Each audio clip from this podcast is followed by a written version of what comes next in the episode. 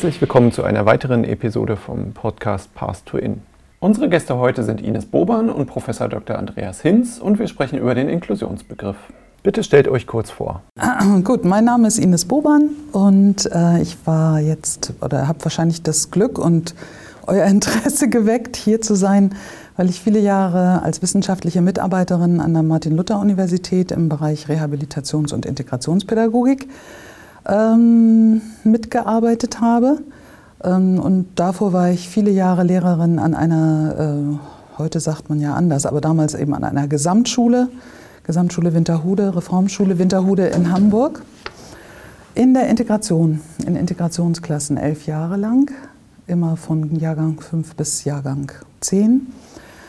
Genau, und ich glaube, die Zeit davor, ja, oder ich war dort als je Zweite in den Integrationsklassen, also ähm, als, damals sagte man ja Sonderpädagogin. Das war der Terminus damals. Äh, und habe in Hamburg das entsprechende studiert, Geistig- und Körperbehindertenpädagogik. Mein Name ist Andreas Hinz. Ich bin die zweite Hälfte von dem Paar äh, habe so ziemlich den gleichen Weg hinter mir wie Ines, zufälliger, nicht, nicht zufälligerweise. War auch in Halle, war der zuständige Professor für allgemeine Rehabilitations- und Integrationspädagogik. Davor war ich 16 Jahre in wissenschaftlichen Begleitungen in Hamburger Integrationsprojekten, nicht wie Ines in der Sekundarstufe, sondern im Grundschulbereich. Und davor, das ist, glaube ich, doch auch wichtig, war ich mal Zivildienstleistender. Und zwar bei Kindern, die bis dahin überhaupt nicht in die Schule durften. Und ich glaube, dass das eine wesentliche Erfahrung war dafür, dass dieses Aufteilen, die gleichen, angeblich gleichen zusammen und die unterschiedlichen auseinander, dass dieses Prinzip, was unser Bildungssystem ja sehr kennzeichnet, dass das nicht wirklich nicht das, die Lösung der großen Herausforderungen sein kann. Was ist für euch Inklusion? Ja, äh, Tony Booth hat mal so eine sehr allgemeine Definition gegeben, die, die wir eigentlich beide ganz hilfreich finden, nämlich die zunehmende Fähigkeit einer Gesellschaft und ihrer Akteure, einer Schule, einer Kindertagesstätte, einer Kirchengemeinde, einer Institution, äh, der, den vorhandenen unterschiedlichen Bedarfen und Bedürfnissen der beteiligten Leute gerecht, immer besser gerecht zu werden. Und was ich, was ich daran wichtig finde, ist, ist, dass damit eigentlich klar ist, dass Inklusion nicht ein Zustand ist in erster Linie oder bestimmte Strukturen sicherlich auch, äh, sondern dass Inklusion ein Prozess ist, äh, der nie abgeschlossen ist, der auch nie fertig ist, äh, was vielleicht für manche Leute nervig ist, aber was vielleicht auch ein Stückchen beruhigend ist. Äh, also es ist, es ist eine, sozusagen eine Daueraufgabe, die irgendwie nie beendet ist, äh, weil ja immer wieder auch die, das Potenzial da ist, dass neue Formen von Diskriminierung oder vielleicht auch wieder alte Formen von Diskriminierung wieder auftauchen und sich wieder verstärken. Also eigentlich eine, eine Daueraufgabe, ein dauerhafter Prozess. Wie unterscheidet sich euer Inklusionskonzept von dem Ansatz der Integration?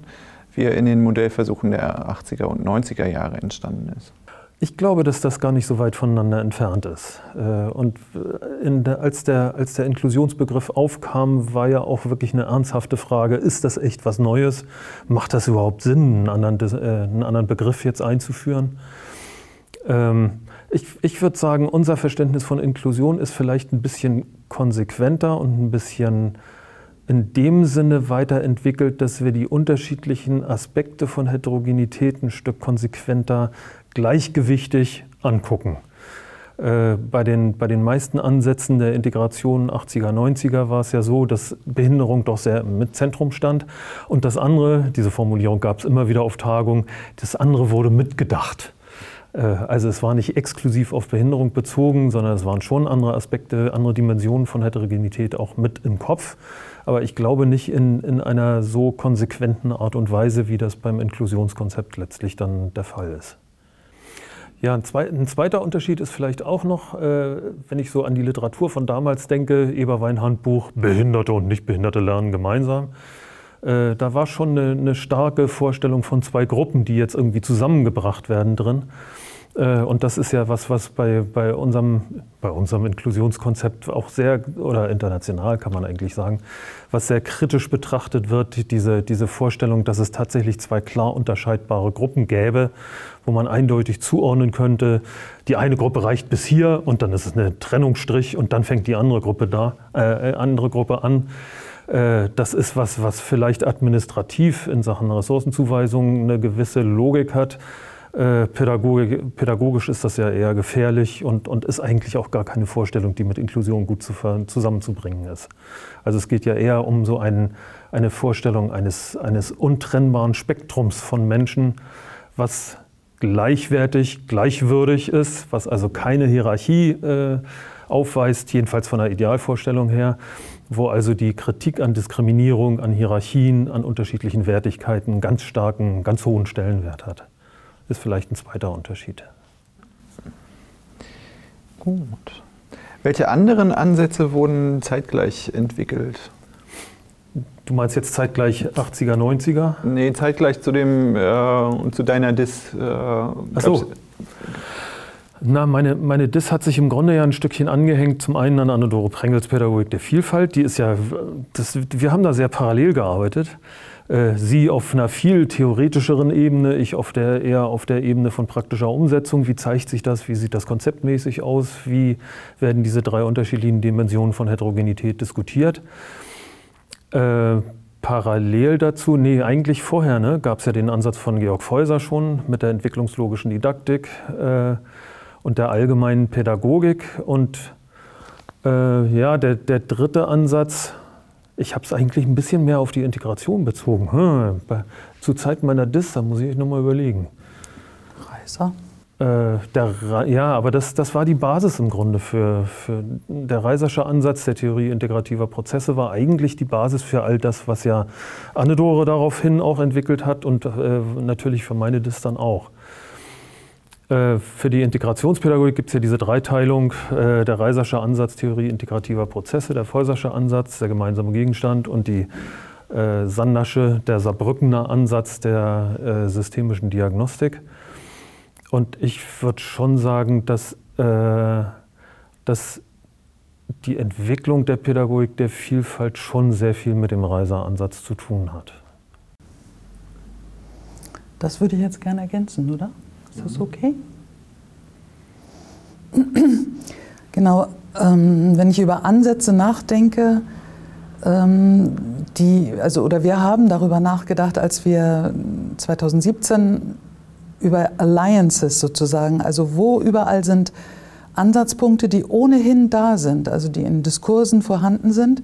Und da gibt es eben vieles, was sich entwickelt, was absolut gut passt, um diese konsequente Idee der, der Inklusion äh, miteinander zu pflegen. Und das äh, wäre Permakultur beispielsweise oder ihr kennt vielleicht auch dieses Buen Vivir. Ähm, also verschiedene Ansätze, die auch aus der ökologischen Betrachtung Pachamamas ankommen äh, oder eben einfach indigene ähm, Prinzipien in den Fokus nehmen. Da denken wir, oder also wir finden, dass das gute Ansätze sind, die noch sehr wenig entfaltet sind, also wo man eigentlich gut äh, sich mit verknüpfen könnte und hatten einfach so den Impuls, ähm, ja, über solche Ansätze auch äh, junge Leute von heute äh, mit dem Thema anders zu verbinden, als eben rein aus, diesem, aus der Gewordenheit der Dinge, wie, wie es eben durch die Erklärung der Menschenrechte und dann eben diese verschiedenen äh, UN-Chartas dazu vielleicht sonst logisch erscheint. Wir glauben, dass es auch andere Möglichkeiten gibt, auf das Thema sich zuzubewegen und von ganz anderen äh, Startpunkten aus einen Ansatz zu finden, warum inklusives Denken ganz viel Sinn macht. Wobei mich gerade verstört hat, dass selbst jetzt in Davos äh, irgendjemand von Inclusive Policies und Politics gesprochen hat und ich noch nicht genau weiß, was der darunter versteht. Also der Begriff äh, Inklusion ist ja auch mit Vorsicht zu genießen mittlerweile. Man muss ja genau hingucken, wer, wer nimmt den Warum in den Mund. Hm. Hm. Das erinnert mich an äh, 2008, wo wir bei Inclusion Europe in Wien uns getroffen hatten.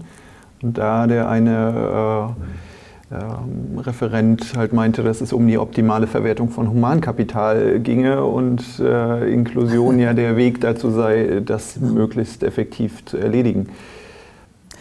Du, und da erwischst du aber auch ein, eine dunkle Seite in, in mir zumindest, weil solange ich Lehrerin in Hamburg war, war ich auch komplett beeindruckt von dem, was wir damals dann durch äh, ja auch ähm, Hamburger Arbeitsassistenz, was für einen Ehrgeiz wir entwickelt haben, dass wir es hinbekommen, dass die Schülerinnen und Schüler, die sonst nicht auf dem ersten Arbeitsmarkt eine Stelle kriegen, dass wir das auf alle Fälle möglich machen müssen. Das war so eine, eine Grundperspektive, äh, schon mit einer, mit einer Idee der Veränderung der Arbeitsbedingungen, aber nie so konsequent, wie es letztlich eigentlich nötig ist zu denken, dass wir auch den Bereich nochmal ganz anders in Frage stellen. Ne? Klar, und auch ich finde auch Aktion Mensch hat da problematische Seiten, wenn ich denke, wie die in Berlin bei dem einen Kongress eben auch verschiedene Unternehmensberater einladen und sagen, Mensch, also Gehörlose kann man ja viel besser auch dann einsetzen an Stellen, wo andere Leute der Lärm nervt und wir müssen nur diese Seite dann immer als, als große Chance herausstellen. Da sind schon verdächtige Tendenzen dann zu finden. Mhm. Okay. So, jetzt schwenken wir zurück.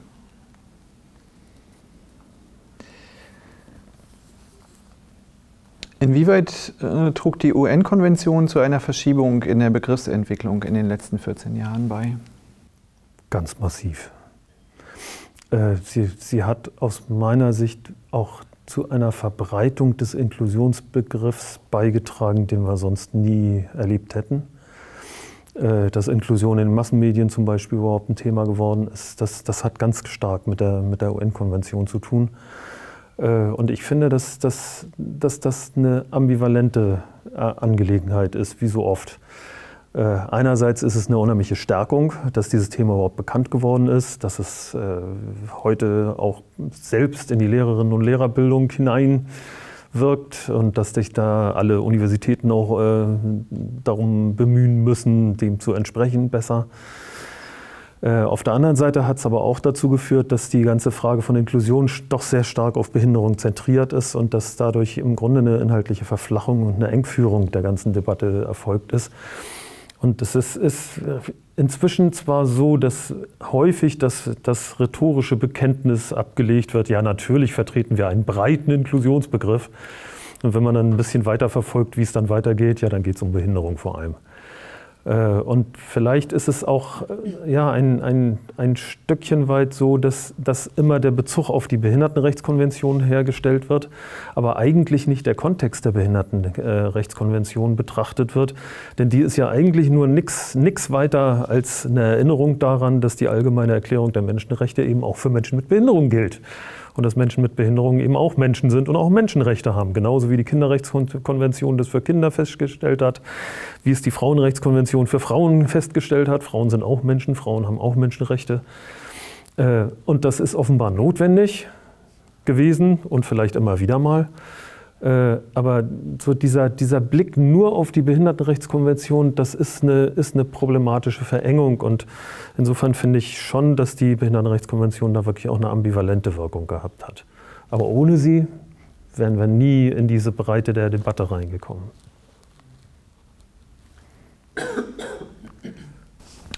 Äh, wir schenken wieder zurück. Ich lerne das noch. Welche Veränderungen in der Begriffsentwicklung würdet ihr euch wünschen? Also wir haben gerade mit ein bisschen Augenzwinkern, ja, so also auf, aufbauend auf dem, was Andreas eben gerade sagte, gemeint, dass wir was erleben, was andernorts als Greenwashing bezeichnet wird. Ja, alle schmücken sich mit einem bestimmten Terminus. Das muss alles was mit Ökologie zu tun haben und man kleistert sich irgendwie Ökologie an. Und so denken wir, haben wir im Moment auch damit zu tun, dass äh, egal wie der Diskurs gerade ist, äh, auf alle Fälle muss man dieses Adjektiv inklusiv in die ganze Geschichte mit reinbringen. Und das könnte man Inkwashing dann nennen. Ne? also es gibt übrigens auch Bluewashing, wenn man, wann immer man sich die äh, Menschenrechte oder europäischen Interessen und so weiter groß äh, vor den äh, Bug hält und ja, welche Veränderungen sollte, sollten damit einhergehen? Also eine, eine, Klärung darüber, ich glaube, das ist das, das äh, Schwierige, auch äh, welche Worte wählt man.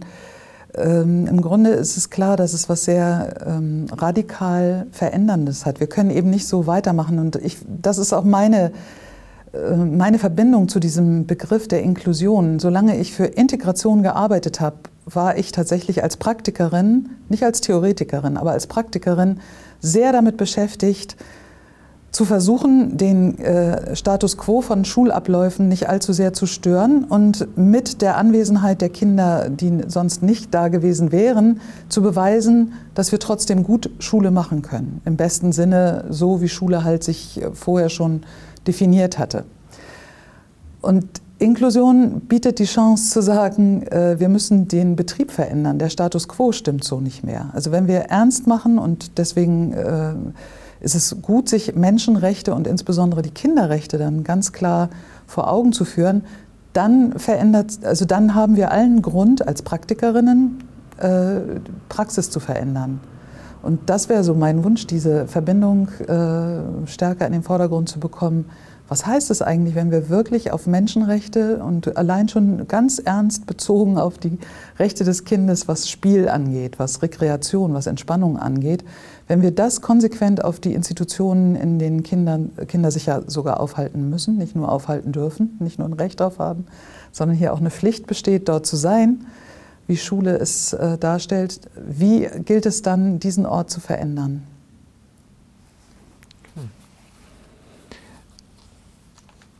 Braucht es neue Begrifflichkeiten, um wieder mehr Eindeutigkeit zu erreichen, aus deiner Sicht? Ja, das ist unser Versuch, eben diese menschenrechtsbasierte Bildung, also losgelöst, natürlich verbinden wir den Begriff der Inklusion eben mit den Menschenrechten und mit einer Menschenrechtsorientierung. Und die Idee, gar nicht immer dieses Fremdwort in den Vordergrund zu stellen, sondern sozusagen direkt äh, zu übersetzen und in Erinnerung zu bringen, lasst uns basiert auf Menschenrechten äh, Praxis äh, gestalten. Das ist so der, das, was wir in der letzten Zeit ähm, häufig, also mit einem gewissen, mit einer guten Resonanz eigentlich äh, versucht haben. Gibt es noch was, äh, was ihr gerne noch sagen oder ergänzen würdet? Das ist ein bisschen anachronistisch, nachdem wir so lange mit dir hier über Inklusion nachdenken durften. Ähm, toll wäre es, wenn es die Vokabel jetzt bald gar nicht mehr braucht. Also, dass wir einfach nur noch über Pädagogik sprechen und uns dann einig sind, dass es bei Pädagogik genau um das Geschäft geht, äh, sich über die Menschenrechte äh, miteinander so zu, ins Bild zu setzen, dass wir denen gerecht werden. Weil, wie gesagt, äh, dieses Greenwashing oder Bluewashing, Inkwashing dieses Begriffs zu seltsamen Stilblüten führt, bis hin eben, dass es auch verwirrend ist, dass ähm, ja, einerseits tollerweise in einer Rede des Friedenspreises, glaube ich, von Caroline Emke, die diesen Begriff in unserem Sinne nutzt und sagt, wie wichtig es ist, ähm, den Ängsten und dem Hass in dieser Gesellschaft zu begegnen und sich wieder äh, auf inklusive Begegnungen zu konzentrieren. Also da ist es konstruktiv. Aber wenn in Davos von äh, inklusiven Politiken auch gesprochen wird, dann macht mich das ein bisschen unruhig oder ich bin zumindest nicht äh, so, werd nicht so gewahr. Was, was, welche Funktion soll es jetzt da haben? Also wie gibt man sich damit auch einen bestimmten Anstrich? Alle tun so, als wüssten sie, was gemeint ist. Und gleichzeitig bleibt es im Neoliberalen womöglich dann ganz arg hängen. Also deswegen gern ein Vorantreiben der, des Bewusstseins, dass wir diesen Begriff mal brauchten, um wie eine Brücke, ja, wie so eine lebende Brücke, äh, um den Diskurs wieder zu beflügeln und, und äh, zu klären. Und dann rutscht so ein Wort aber auch wieder so in eine, eine Diskursbreite, dass es nicht mehr so klärend und deutlich weiterführt. Und jetzt über allgemeine Pädagogik neu nachzudenken, könnte auch Sinn machen. Vielen Dank für das spannende Gespräch und auch vielen Dank fürs Zuhören.